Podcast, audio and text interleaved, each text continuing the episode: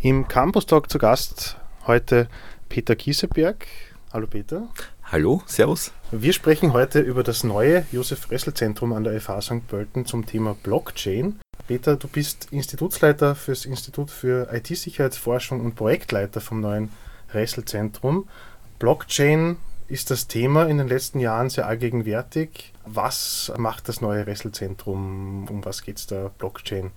Was steckt da dahinter? Ist eigentlich ganz lustig, ja. War in den letzten Jahren, möchte man fast sagen, ein Hype. Und wie vor kurzem gesagt wurde, auch der Hype ist over. Warum machen wir das jetzt genau jetzt und nicht eigentlich vor drei Jahren? Das kann man so formulieren in der Zeit des Hypes ging es sehr stark eigentlich um Bitcoin. Es ging wenig wirklich um die generelle Technologie, sondern sehr stark um Bitcoin. Ja, in diesem Gefolge wurden viele Dinge versprochen, die man mit Distributed Ledger Systems auch machen kann. Das ist korrekt. Aber irgendwie ist da sehr wenig eigentlich davon praktisch übrig geblieben, vor allem in großen Firmen, so als Augmentierung des täglichen Geschäftslebens, der täglichen IT. Und da haben wir uns gedacht, warum ist das so?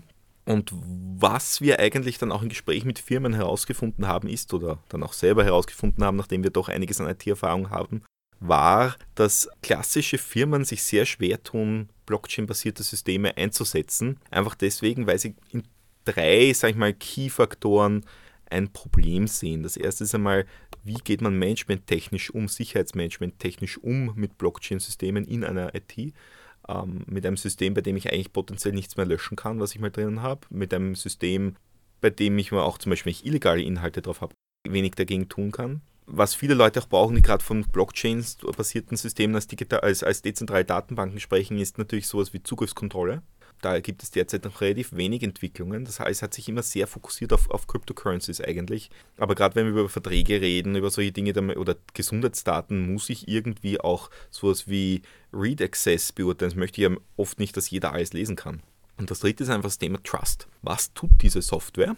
und wie gehe ich damit um? Wie stelle ich sicher, dass sie tut, was sie sagt, dass sie tut? Und wie gehe ich damit um, wenn sie nicht tut, was sie sagt, dass sie tut? Ähm, Themen, die eigentlich sonst in der IT extrem allgegenwärtig sind, und das sind dann auch eigentlich die Inhalte unseres Zentrums. Also ich muss gleich dazu sagen, wir machen relativ wenig in diesen klassischen Blockchain-Themen. Ich würde das Wort klassisch allerdings sehr äh, unter Anführungsstrichen sehen, weil gerade diese nicht deterministische Blockchains sind etwas, wo ich sage, das ist eigentlich eine jüngere Entwicklung. Blockchains hat man früher schon für andere Dinge verwendet. Sondern wir machen eigentlich sehr fokussiert oder sehr fokussiert ist das Ziel im Endeffekt, Blockchains einsatzfähig für klassische IT-Unternehmen zu machen. Das ist vielleicht auch ein bisschen der, zum Beispiel die Abgrenzung zu anderen großen Blockchain-Zentren, die in Österreich und noch woanders existieren. Wie würdest du die Blockchain-Technologie jetzt äh, einem IT-Laien erklären? Die Blockchain ist ja eigentlich nur das, das, das, ich mal, die Datenstruktur, auf der diese ganzen verteilten Kontoführungsbücher, also Digital Ledger Systems, äh, arbeiten. Im Endeffekt ist so, was möchte ich erreichen mit einer Blockchain? Ich habe einfach Blöcke von Daten. Ich habe Daten, ich bekomme immer neue Daten in irgendeiner Applikation, ist egal, was es ist. Die ersten Applikationen waren im Bereich des Loggings zum Beispiel. Und was ich erreichen möchte, ist, ich möchte, dass ich zu einem späteren Zeitpunkt sicher gehen kann, dass ich, dass, kein, dass alte Blöcke nicht verändert wurden, dass keine Blöcke rausgelöscht wurden und dass nicht dazwischen einfach neue Blöcke reingeschummelt wurden. Und wie mache ich das? Das mache ich, indem ich sie verkette. Dass ich faktisch in, den, in jeden Block etwas aus dem alten Block hineinschreibe. Und damit das Ganze, sage ich einmal, nicht leicht zu fälschen ist, nimmt man das zu sogenannte kryptografische Hash-Funktionen. Das sind Funktionen, wenn ich einen Eingabewert habe, bekomme ich sehr leicht den Ausgabewert zurück, aber es ist de facto praktisch unmöglich, zu einem äh, Ergebnis wieder einen Eingabewert zu produzieren. Das heißt, ich nehme den alten Inhalt, mache den Hashwert und schreibe den in meinen neuen Block, Datenblock einfach dazu. Das heißt, wenn ich dann im Endeffekt am Ende angelagt bin, kann ich gut erkennen, also wenn jemand zum Beispiel einen Block rauslöschen würde oder etwas Neues einfügen würde, würden auf einmal diese, diese, würde diese Verkettung einfach nicht mehr stimmen, wenn ich sie nachrechne. Das ist eigentlich die Idee hinter einer Blockchain. Ganz grundlegende Idee einer Blockchain. Ich gebe jedem nachfolgenden Datenblock etwas mit aus, den, aus dem alten Block, das den alten Block eindeutig identifiziert. Und das ist eigentlich das ganze Geheimnis, also Geheimnis ist die ganze Strategie hinter einer Blockchain. Wie ich dann mir ausmache, welcher, wenn ich zum Beispiel ein großes verteiltes System habe, wie ich das verteile, wer welche Rechte hat, wer wann in die Blockchain hineinfügen darf, welche, wenn zwei Leute gleiche Änderungen haben, wer dann im Endeffekt zieht, also wer das im Endeffekt dann wirklich, wer wirklich dann gilt, das sind dann eigentlich andere Themen, ja, also gerade die ganzen Konsensusthemen und so weiter. Man identifiziert das oft mit Blockchains, aber grundsätzlich die Blockchain selber ist eigentlich nur diese Datenstruktur darunter, die natürlich viel komplexer werden kann. Das war jetzt ein sehr einfaches Beispiel natürlich. Ja. Aber wir haben das zum Beispiel schon verwendet in der digitalen Forensik vor sechs, sieben Jahren für Absicherung von Datenbank-Transaktionsmechanismen gegen Manipulation. Du hast schon äh, die Anwendungsfelder, Forschungsfelder jetzt auch im, im, im Josef-Ressel-Zentrum angesprochen.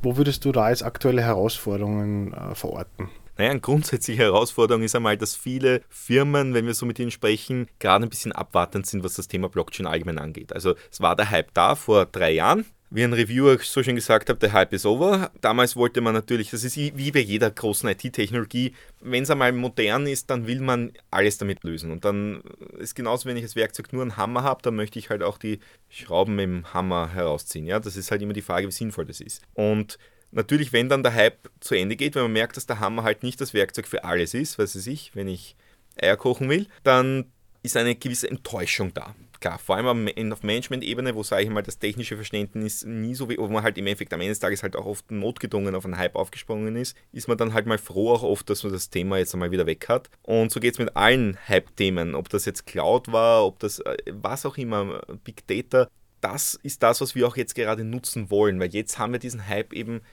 ich weiß nicht, ob Sie, ob Sie, ob Sie Gartner, Gartner Hype Cycle kennen, eine der Dinge, die ich, die, die ich eigentlich wirklich gut finde. Jetzt waren wir auf diesem Peak of Inflated Expectations.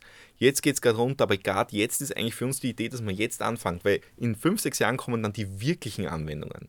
Jetzt ist einmal dieses ganze Hype-Gesäusel weg, aber jetzt ist dann Platz, um wirklich echte Anwendungen zu implementieren und wirklich zu schauen, was man auch noch an Grundlagen braucht, um wirklich etwas zu bauen, etwas Gutes bauen, gute Anwendungen bauen zu können. Manche Firmen da, sehen das auch so und andere Firmen, sagen wir mal, nehmen jetzt mal Abstand, die warten einmal, was andere tun.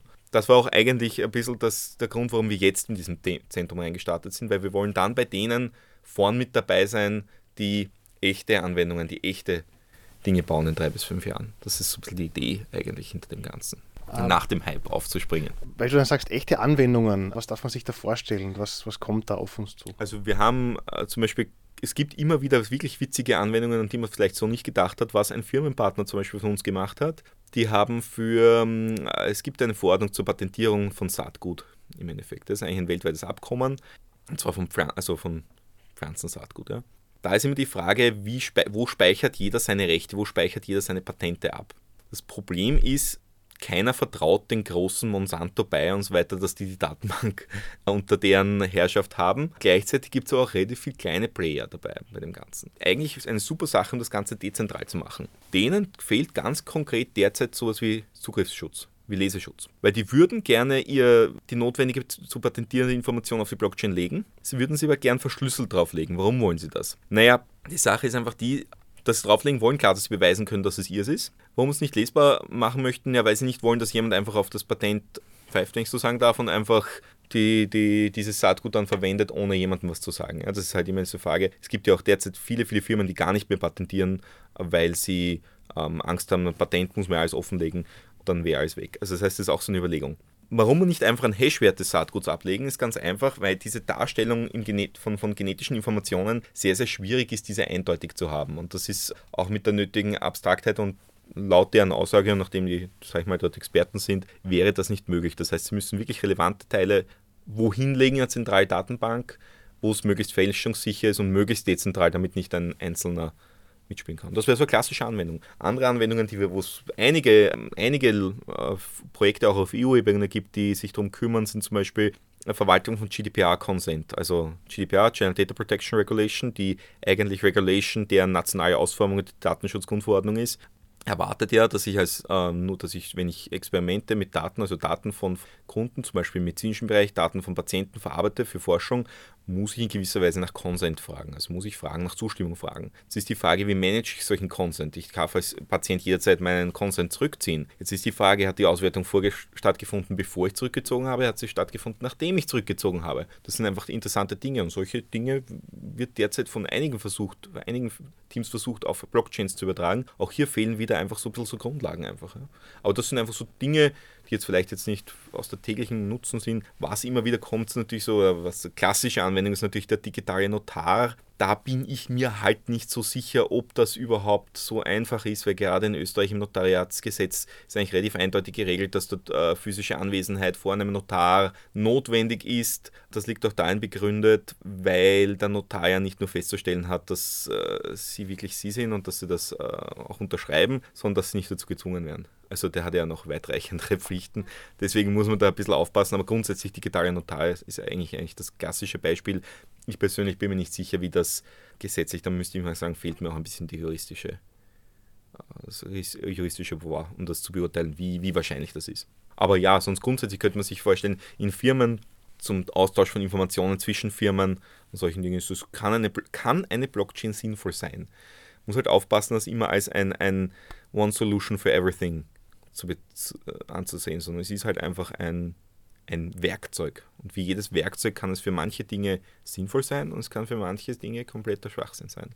Und das ist immer das Problem in der Hypewelle ist, dass halt dann irgendwann mein Lieblingswerkzeug wird und jeder versucht, jedes Problem mit diesem Werkzeug zu lösen. Und das ist natürlich ein Blödsinn.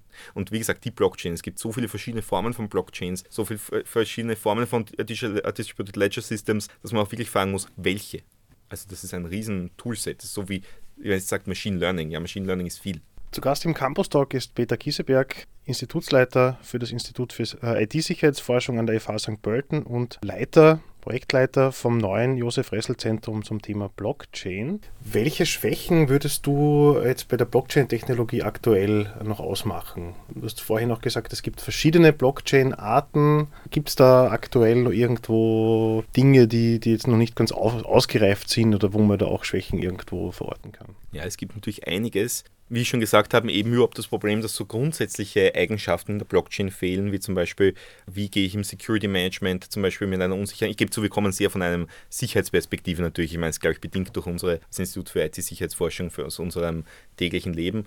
Wie gehe ich als Firma um mit einer Technologie, bei der ich ein Gutteil der Kontrolle aus der Hand gebe? Das muss natürlich klar sein. Ich habe ein ganz Klassiker ist zum Beispiel, wenn Sie ein normales dezentrales System haben ja, und das sind Sie haben die Daten zum Beispiel drinnen, ja, dann hat jeder Node, jeder Teil hat üblicherweise einen Teil der Daten, vielleicht etwas gespiegelt, aber es gibt jemanden, der hat die Autorität, diese Daten grundsätzlich mal wieder zu löschen. Wenn ich natürlich ein Blockchain-basiertes System habe und ich habe einen Angreifer, dann hat er den Zustand der gesamten Blockchain potenziell zu jedem beliebigen Zeitpunkt in der Vergangenheit. Das ist ein ganz anderes, eine ganz andere Macht, die eigentlich so ein Angreifer hat. Das ist auch ein Grund, warum wir zum Beispiel, wenn wir über, Dat über, über Verschlüsselung von Daten auf der Chain sprechen, ich meine jetzt nicht zwischen den Blöcken, sondern wirklich, wenn ich Daten in der Blockchain faktisch als Datenbank speichern muss, muss ich mir jetzt Gedanken über Quantencomputer machen. Auch wenn die in den nächsten 10 bis 15 Jahren nicht Realität sein werden.